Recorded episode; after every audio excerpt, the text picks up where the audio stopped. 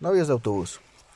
Después de algún tiempo, ella seguía con su novio, yo seguía con mi novia y todo seguía normal. Cada día veía a Paloma en la mañana, disfrutaba de su compañía y platicábamos de algunas cosas. En la tarde, cuando tenía la dicha de encontrarla, veníamos platicando con mucha más confianza que antes, al grado que yo ya podía tomarla de la mano y abrazarla.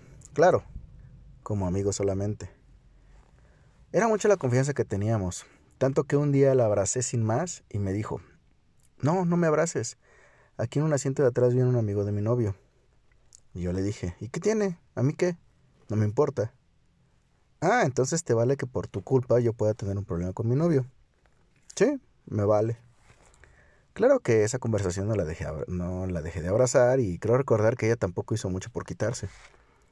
Le comenté que no me importaba todo eso, que ella era novia de su vato mientras ella estuviera en Pachuca, que a partir de que ella se subiera al autobús, ya no era novia de él. Ella me respondió que entonces eso aplicaba también para mí. Creo que sí me dijo eso, y si no es así, entonces yo así lo imaginé. Seguimos platicando normal, pero yo estaba emocionado porque ya había lanzado mi primer zarpazo relacionado con mis sentimientos hacia ella. Creo que ella lo notó como, como un juego, pero no me importó. Estaba feliz por haber dado otro paso. La plática continuó, pero creo que seguíamos tomados de la mano y, o yo la tenía abrazada, no recuerdo bien. Pero estoy seguro que sí teníamos contacto físico.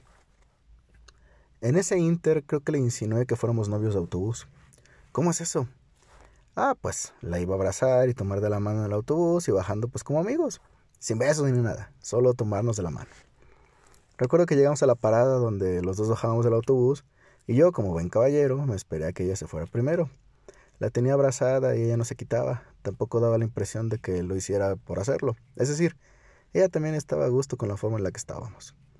Pasaron dos o tres microbuses que iban hacia donde vivía, pero ella se iba a quedar sola.